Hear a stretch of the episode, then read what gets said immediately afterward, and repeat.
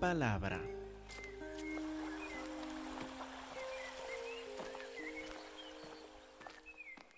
Y hermanos, estamos en Gálatas capítulo 3. Los que estuvieron hace ocho días se van a acordar que el apóstol Pablo quería que los Gálatas se que, que los Gálatas consideraran su relación con el Espíritu Santo. ¿Y por qué medio recibieron el Espíritu Santo? ¿Por las obras o por fe? Por fe.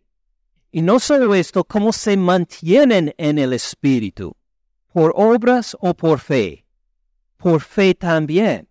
Así subrayó el apóstol Pablo, como vimos hace ocho días, que nuestro, no solo la recepción por fe de la salvación por Cristo Jesús, no solo la recepción del Espíritu Santo se cumple por medio de la fe, sino también todo nuestro diario vivir en el Espíritu Santo se hace por medio de la fe en Él.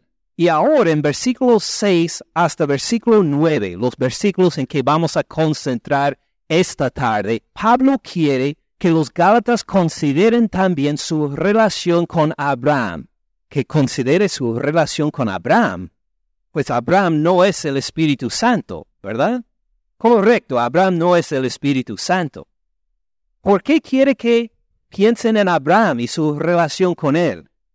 Pues porque Abraham fue uno de los ejemplos primeros destacados de la justicia de Dios y cómo uno la recibe. Primero. Segundo, es el antepasado de los judíos.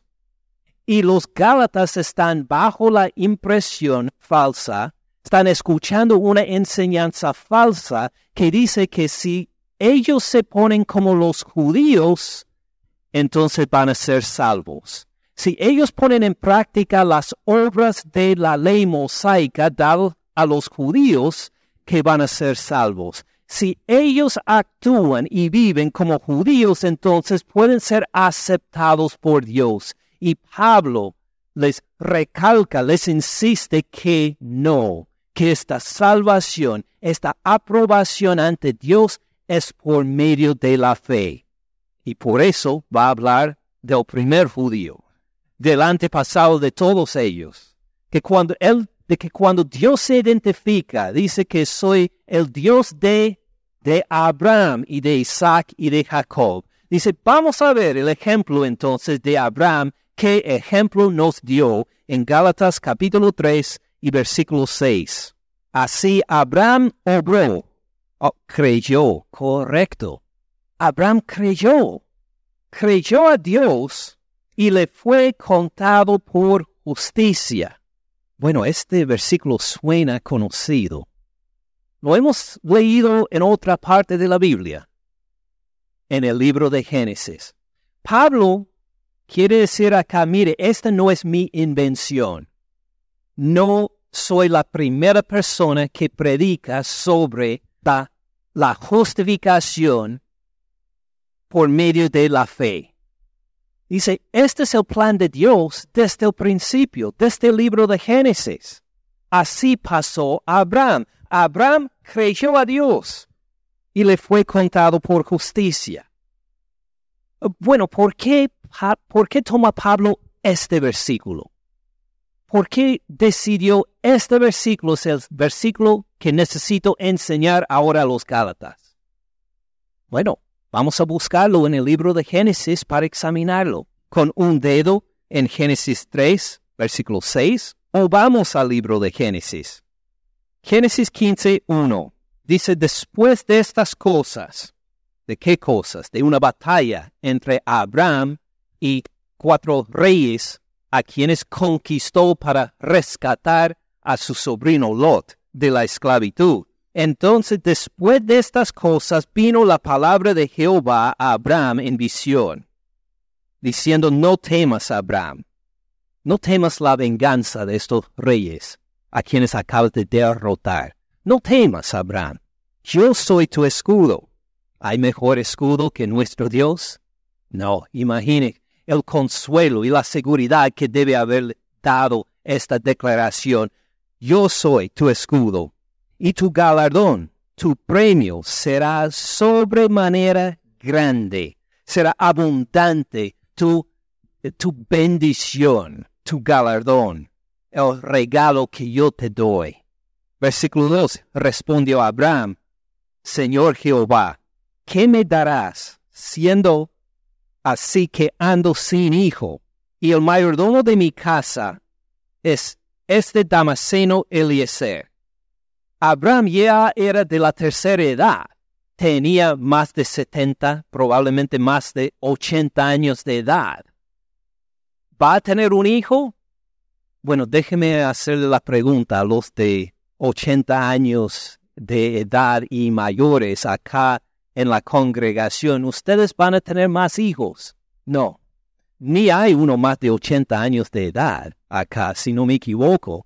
Diríamos, ¿cómo será posible tener un hijo a esta edad? No solo esto, ¿en qué condición física está su esposa? Es estéril, no puede tener hijos. Entonces, a estas alturas, con una mujer estéril, él está preguntando entonces, ¿con quién va a recibir estas bendiciones? Si no será un hijo de mi casa, será entonces, bueno, según las leyes de los testamentos de cómo se transfiere los bienes de un muerto a sus familiares, entonces el que me sigue sería el esclavo nacido en mi casa, Eliezer, que sirve como mayordomo de la casa. Él es el que dirige la organización diaria de toda la casa, porque tenía eh, más de 300 siervos y esclavos, y era una organización grande que encabezaba Abraham. Entonces, pues, este, mi mayordomo, el que dirige la casa en mi lugar, este va a recibir todas estas bendiciones. Versículo 3.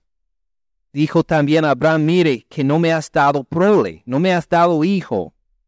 He aquí que será mi heredero un esclavo nacido en mi casa. Versículo 4. Luego vino a él palabra de Jehová, diciendo, no te heredará este. De que no, no va a ser Eliezer, tu el esclavo de tu casa, este no va a ser el que hereda. Esta no es ninguna opción, dice Jehová, sino un hijo tuyo será el que te heredará. Sí, Abraham, vas a tener hijo. A pesar de la esterilidad de la matriz de su esposa, a pesar de tu edad avanzada, tú vas a tener un hijo, vas a tener un hijo, un descendiente de tu propio cuerpo. Este será el que te heredará. Él va a recibir esta bendición. A ser escudo de él también. Él estará protegido. Versículo 5. Y lo llevó fuera y le dijo, mira ahora los cielos y cuenta las estrellas si las puedes contar. Ahora nosotros acá en los, suburbios de Atlanta no apreciamos este versículo. Se ha pasado toda su vida acá. Porque miren las noches las estrellas entre las luces que vienen de Home Depot y de Walmart y de Lowe's y de, de los supermercados y de todas las, las, luces eléctricas de las calles y ves ahí unos, bueno, tal vez 10, 12 estrellas y uno dice, pues yo las puedo contar. Eh, ¿Qué, qué chiste hay en esto? Pero si tiene la bendición de pasar al desierto, en un lugar donde no hay luz eléctrica, en un lugar donde no hay población. Me acuerdo que lo hice por primera vez en mi vida a los 40, 42 años por ahí, en la prehistoria, dirán mis hijos, pero este, en esa época, un misionero mexicano me, me llevaba por el campo en Durango, muy lejos de las poblaciones, y me dijo, te tengo una sorpresa. Y pues pensé, no hay nadie ni cerca a nosotros por muchos kilómetros. Espero que me guste esta, espero que me caiga bien esta sorpresa. Salimos y miramos las estrellas y nunca jamás en mi vida las había visto antes. Me di cuenta. al verlas. Eran grandes, numerosas, llenaban todo el cielo. No las pude contar.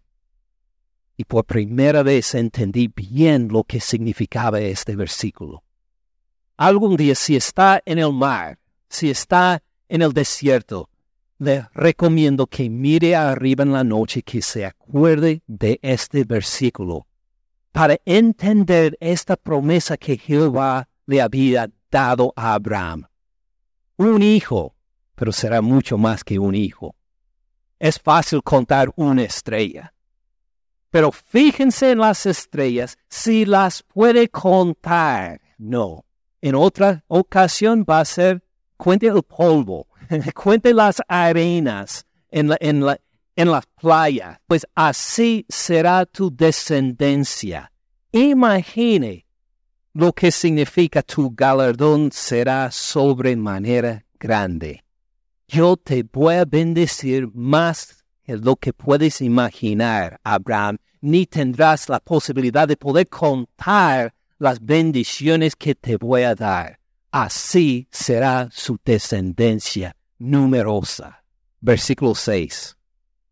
¿Qué va a hacer Abraham con esta, con esta promesa? Y creyó a Jehová. Respondió por fe. Miró las estrellas, escuchó la voz de Jehová y dijo, sí, Señor, te creo. Creyó la promesa y creyó al que le dio la promesa también, porque reconoció que este Dios es fiel, es el Todopoderoso, es el único, es incomparable, no hay ningún otro como Él, y creyó a Jehová.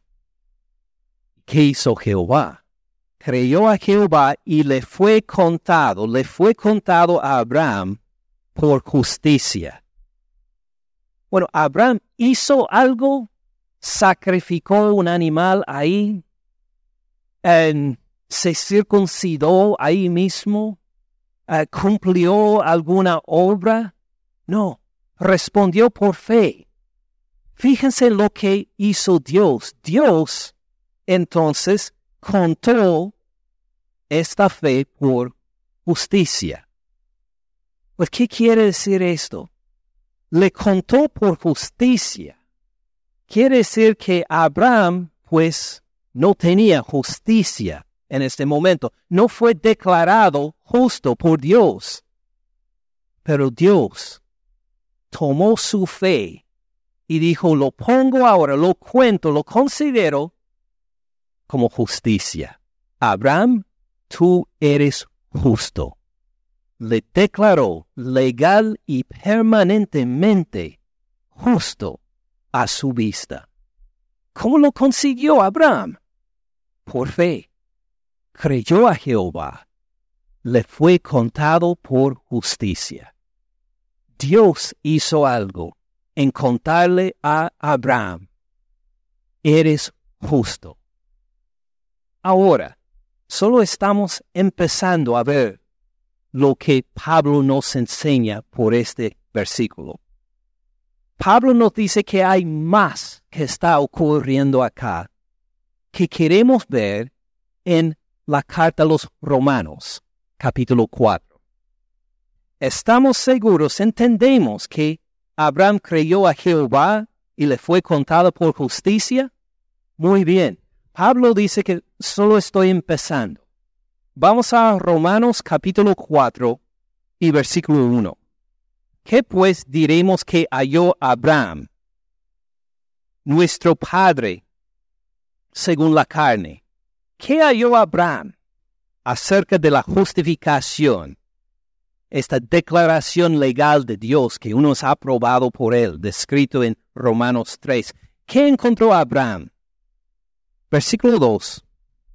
Porque si Abraham fue justificado por, por las obras, tiene de qué gloriarse Ahora, si Abraham fue justificado, aprobado legalmente por Dios por sus obras, ¿qué podría hacer Abraham? Gloriarse, jactarse, decir a los otros, mire lo que yo hice para poder ganar la aprobación de Dios. Mire mis sufrimientos. Miren a mis buenas obras. Miren el hecho de que no he matado a nadie. Miren mis obras, es por eso que Dios me ha aprobado. Bueno, si Abraham fue justificado por las obras, tiene de qué gloriarse. Pero aún en sugerir esto, el apóstol Pablo se siente mal, pero no para con Dios. ¿Alguien en realidad puede jactarse delante de Dios para decir yo soy aprobado por ti porque cumplí esto y el otro? Pablo se siente avergonzado aún mencionar esta posibilidad. Versículo 3. Porque, ¿qué dice la escritura? Creyó Abraham a Dios y le fue contado por justicia. Nos suena parecido, ¿verdad? Algo que leímos recientemente. Sí, es el mismo versículo. Creyó Abraham a Dios y le fue contado por justicia. Ahora, ¿cómo fue aprobado legal y permanente por Dios? Pablo va a explicar su aplicación un poquito más en versículo 4. Pero al que obra, no se le cuenta el salario como gracia, sino como deuda. Ahora, esto podemos entender fácilmente. Si usted tiene un trabajo, sale a trabajar, trabaja toda la semana, dos semanas, ¿y qué espera después de, este tiempo de trabajar? El cheque, el dinero, claro que sí. Y su jefe, su supervisor, pues le debe dinero. Entonces, y pues ya llegando el día de pago, vamos a decir que su supervisor le da el cheque ¿Qué le dice? Ay, muchas gracias por haberme pagado. Esto pues, no, estoy tan, tan agradecido porque me pagaron por el trabajo que he hecho estas dos semanas. ¿Así decimos? No, empezamos a asegurar que nos pagó lo suficiente, porque nos debe dinero, ¿verdad? Al que obra, no se le cuenta el salario como gracia, simplemente le ha pagado lo que debe. Era una deuda. ¿Qué pasa si no le paga? ¿Qué va a hacer? Dice, oh no, pues decidí trabajar por la bondad de mi corazón todas estas dos semanas. No, le va a poner una demanda, va, va a discutir con los dueños, va, va a buscar la forma que le dé el dinero que le debe por haber pagado, igual como con Dios si nosotros ganamos la aprobación de Dios por nuestras obras, podemos llegar a decir, ah, oye Dios, Dios, me debes un favor. Yo hice esto, yo cumplí el otro, yo te oré, ayuné, hice muchas cosas, ahora tú me debes a la aprobación de Dios. Ay, qué vergüenza. Al que obra, no se le cuente el salario como gracia, sino como deuda. Versículo 5 más. Al otro lado, al que no obra, sino que sino cree en aquel que justifica al impío, su fe le es contada por justicia. Ahora lo leemos y decimos, pues parece una sopa de palabras. Esto es un poco difícil. Entendimos bien versículo 4. Sí, esto va según nuestra experiencia diaria. Voy a trabajar y ellos me pagan. Pero ¿qué tiene que ver con esto? Versículo 5. Lo vamos a ver paso por paso. Primero, al que no obra. Está describiendo a alguien que no hace absolutamente nada. No hace nada. Ahora, si usted quiere si usted tiene un trabajo y decide, estas dos semanas no voy a hacer nada, ¿qué le va a pasar? ¿Qué, va a recibir al final de dos semanas? Nada, porque no ha hecho nada, no va a recibir nada. Aquí está hablando de nuestra aprobación con Dios, pero nos describe de esta forma al que no obra, al que no hace nada al que no depende de sus obras, al que no llega delante de Dios para decir, mire lo que he hecho, al que no obra, sino hay otra parte, no es simplemente que no obra, ¿qué más hace? Sino cree. Tiene una seguridad. Cree. Está confiado. Está seguro de algo. Si no cree, mejor dicho, cree en alguien. Cree en aquel. Cree en aquel que justifica. ¿Quién es aquel que justifica? Es Dios. Dios es aquel que justifica. Entonces, este hombre no obra, no hace nada. En cambio, cree, confía, está seguro. ¿Está seguro en quién? En Dios, en el que justifica, en el que declara tú eres justo, en el que anuncia legalmente eres aprobado por mí. ¿Este hombre obra? No, quiero ver, asegurar que estén despiertos. ¿Este hombre obra? No. ¿Qué hace entonces? Cree. ¿Cree en quién? En Dios, en el que justifica, en el que declara tú eres legalmente aprobado. ¿Me siguen hasta ahora? Porque ahora llega el escándalo después de esto. Al que no obra, sino que cree en aquel que justifica a quién? Al que justifica al impío. ¿Qué quiere decir impío? Necio, pecador, transgresor.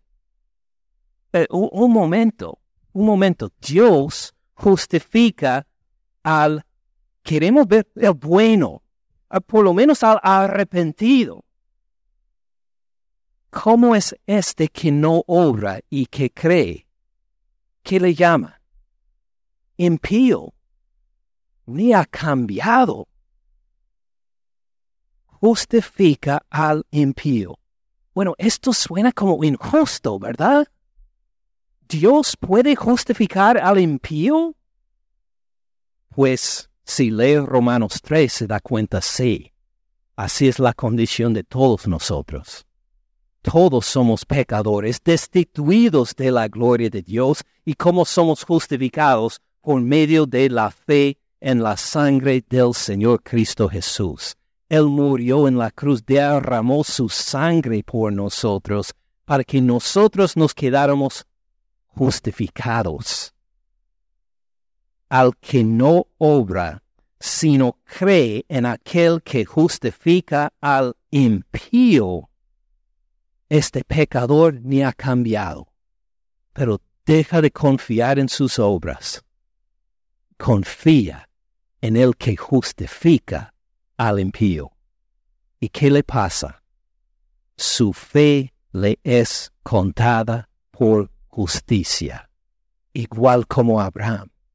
Igual como Abraham, su fe le es contada por justicia.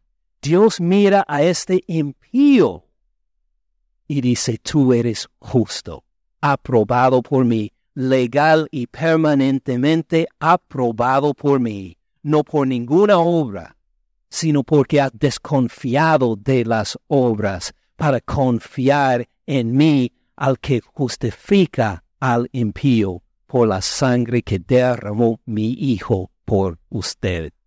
Imagine el escándalo de este versículo. Pero Pablo dice, no lo inventé. Esto es desde Génesis 15, versículo 6 cuando Abraham escuchó las buenas noticias y él creyó y le fue contado por justicia. Dice, igual es para cada uno de nosotros. Somos justificados no por nuestras obras, sino por fe. Tiene sentido. Si continúa en versículo 6, no solo hablando de Abraham, sino también de David. Dice como también David habla de la bienaventuranza del hombre a quien Dios atribuye justicia, le atribuye justicia como sin obras. Este hombre no ha hecho nada por Dios. Pero ¿en qué estado está? Bienaventurado. dice. Es justificado, es legalmente aprobado por Dios. David lo reconoció también, que escribió, versículo 7, diciendo, bienaventurados aquellos cuyas iniquidades. Eh, un momento, bienaventurados de iniquidades, el que ha pecado contra Dios. Dirá, este no tiene sentido. Deben ser bienaventurados los fieles a Dios, bienaventurados los que eh, han, se han sacrificado mucho por Dios, bienaventurados aquellos que hicieron la lección de escuela dominical, o lo que sea la obra que queremos poner, la bienaventuranza debe ser por una recompensa, ¿verdad? Y David dice, no, bienaventurados aquellos cuyas iniquidades son transgresores, han pecado contra Dios, le han fallado, cuyas iniquidades son perdonadas. Dios ha respondido no para darle lo que merecían por sus pecados, Dios ha respondido por misericordia para perdonar todos sus pecados. ¿Cómo se queda el perdonado? Bienaventurado, bienaventurado, bendecido, porque sus iniquidades son perdonadas y cuyos pecados son cubiertos. Bienaventurado el varón a quien el Señor no inculpa de pecado. Es transgresor, pero Dios dice, tus pecados se han apartado de ti. Los he sacado de ti, ahora están tan lejos de ti como el oriente del occidente. Los he echado en lo más profundo del mar. Ya no está a mi vista en relación con tus pecados porque te he perdonado por fe no por ninguna obra. ¿Entiende? Ahora, si podemos captar lo que nos dice versículos 6, 7 y 8, tenemos el perdón de Dios por medio de qué? Por medio de la gracia de Dios que por medio de la fe también nos ha perdonado, ¿verdad? Estamos de acuerdo, así tenemos el perdón de Dios, ¿verdad? Pero el perdón es simplemente quitar nuestros pecados. ¿Qué tal de la justicia? La justicia es diferente que el perdón. El perdón dice tus pecados son borrados. La justicia dice que tú eres aprobado. Has hecho lo correcto, has cumplido todo lo que he deseado perfectamente. Esta es la justicia. ¿Cómo tenemos la justicia? Por fe. Podemos volver a versículo 5 y apreciarlo aún más. Al que no obra, sino cree en aquel que no solo perdona, en aquel que justifica al impío, su fe le es contada por justicia. Uno tiene por fe en Cristo Jesús la posición delante de Dios declarado por Él por Dios mismo de ser perfecto, aceptable 100%, en un estado de perfección a su vista, declarado legalmente que no se puede mejorar por las obras. Al que no obra, sino cree en aquel que justifica al impío, su fe le es contada por justicia tiene esta aprobación legal y permanente de Dios de haber cumplido todo lo que Dios quiere por fe, no por ninguna obra. ¿Tiene sentido? Este es un versículo glorioso, una aplicación gloriosa que Pablo quiere que los Gálatas entiendan en capítulo 3 y versículo 6. Volvamos a este versículo con que empezamos al decir en Gálatas 3:6, así Abraham creyó a Dios y le fue contado por justicia. Esto es lo que quiere decir. Acuérdense de Abraham, del primer judío, del antepasado de los judíos, el primero aprobado por Dios por fe de una forma eh, descrita claramente en la Biblia, acuérdense de él. Él creyó a Dios y le fue contado, Dios le declaró que él es justo, no por ninguna obra. Entonces, versículo 7, sepan por tanto que los que son de fe, estos son los hijos de Abraham. Estos, los que escuchan por fe, que no hacen ninguna obra. Estos, así subraya Pablo, a propósito los subraya, son estos, no son otros, no son los que cumplen la ley mosaica, no son los que pues guardan el día de reposo, no son los que dan el diezmo, no son los que se fijan en sus obras, no son los que han dejado de comer carne de cerdo, no son los que pues dice que se han circuncidado, no es los que pues dicen el nombre Yeshua en vez de ah, en vez de Jesús, no son los que dicen que Ah, pues dejan crecer larga la barba, no son los que, por lo que usted, usted puede juntar todas las reglas que quiera, puede inventar reglas, puede tomar todas las reglas y las leyes del Antiguo Testamento para decir, así somos aprobados por Dios. Y Pablo dice, no, ¿no se acuerdan cómo se justificó Abraham? Por fe sin obras. Su fe le fue contado por justicia. Los que dependen de las obras de la ley, nos va a decir en los próximos versículos para en ocho días, ellos están bajo condenación.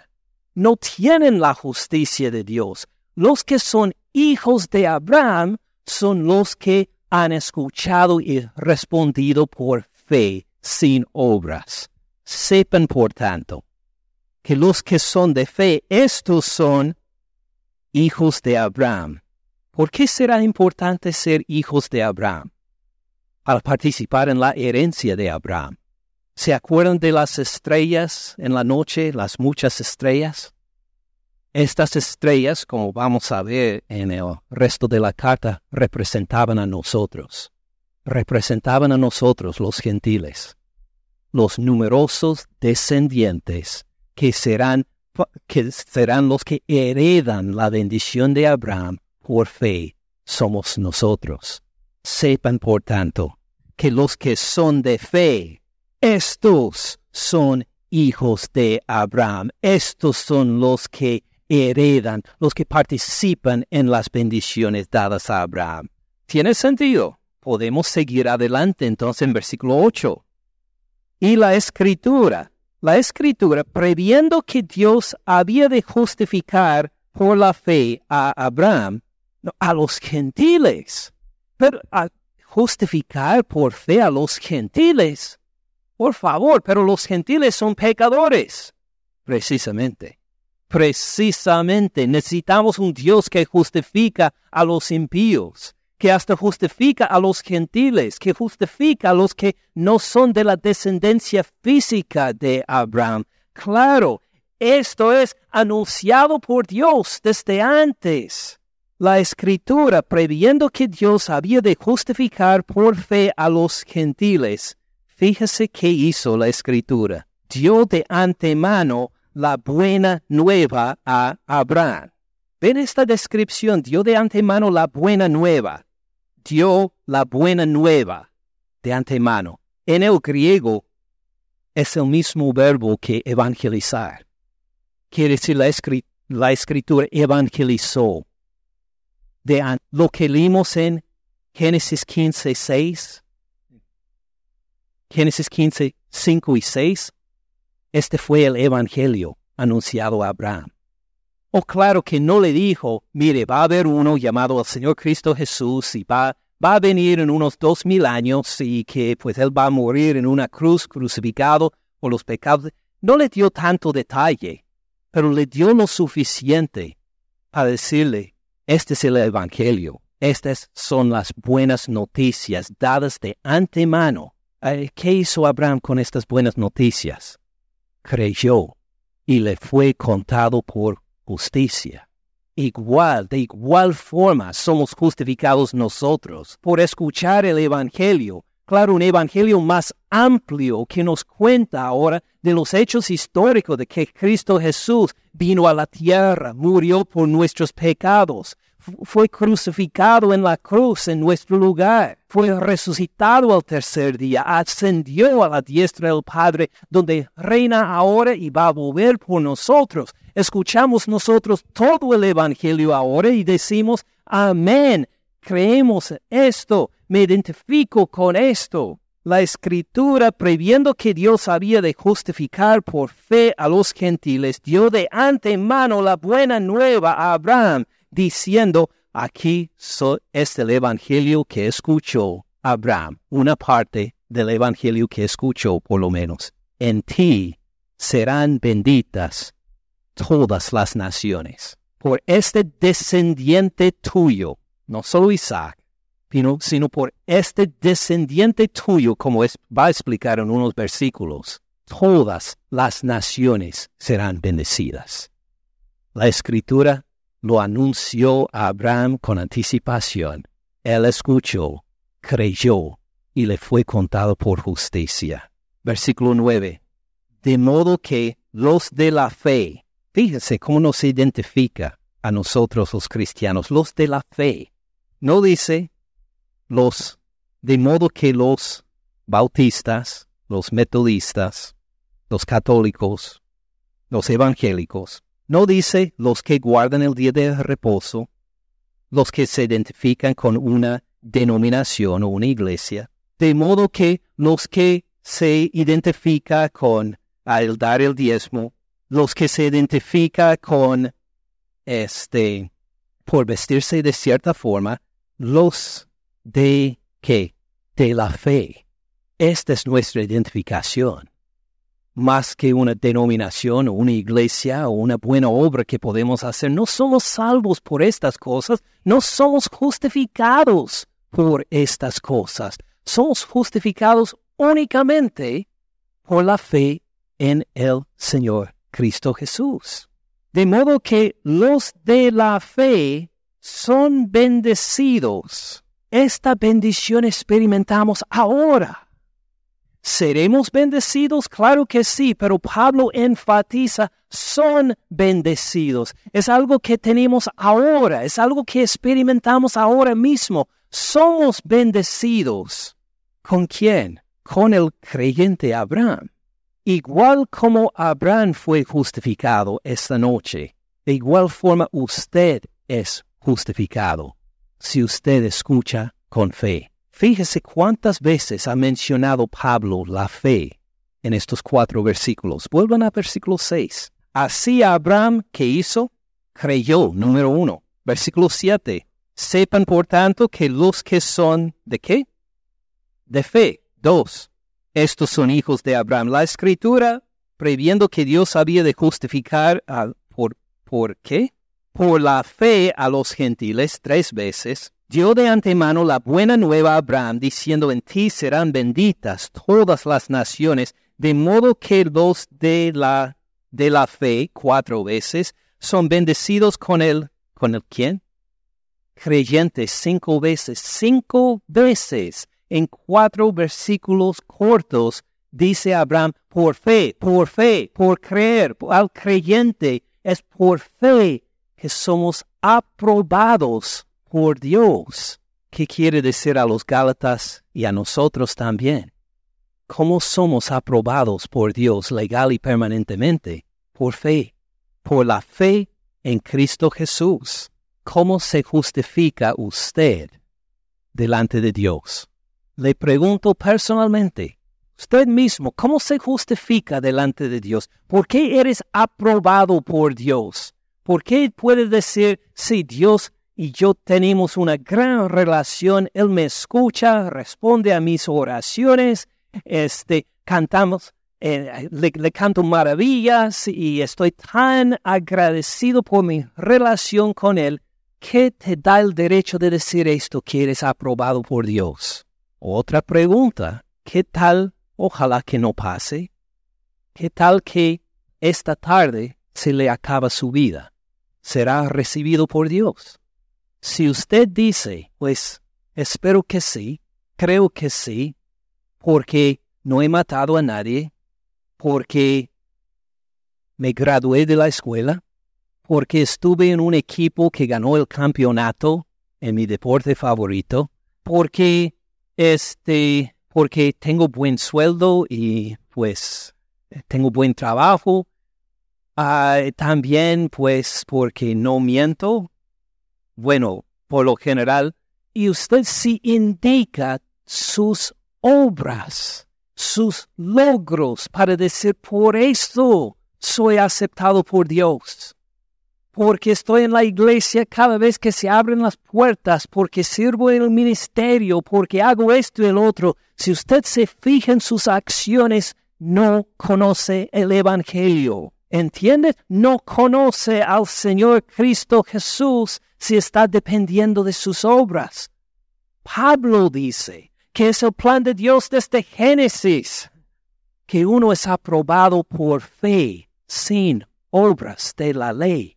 Hay que quitar la vista de sí mismo y de lo que tú puedes lograr para fijarse en el Señor Cristo Jesús únicamente. Porque solo el Señor Cristo Jesús pudo vivir una vida sin pecado, perfectamente aprobado por Dios. Su confianza no puede ser en usted mismo. ¡Qué horror! ¡Qué falta de respeto al Evangelio! En cambio, tiene que quitar la vista de sí mismo y poner esta vista en el Señor Cristo Jesús crucificado por sus pecados.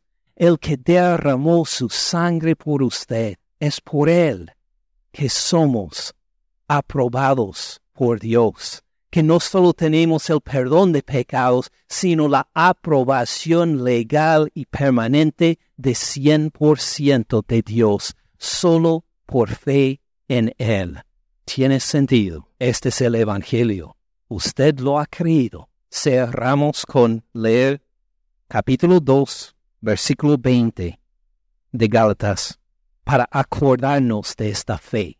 ¿Qué decimos cuando decimos tengo fe en el Señor Cristo Jesús? Acuérdense, esta es la descripción de la fe de todo cristiano. La fe común y corriente del cristiano. Con Cristo estoy juntamente crucificado.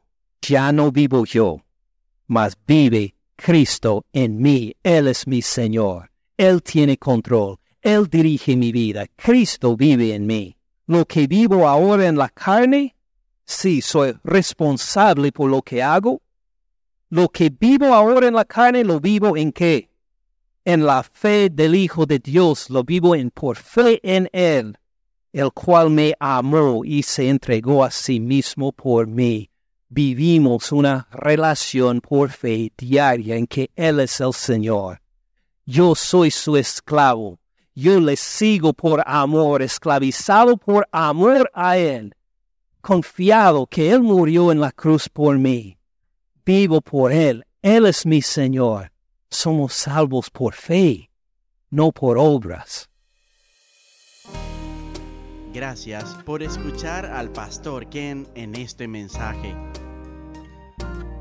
Para más recursos, visite caminandoensupalabra.org.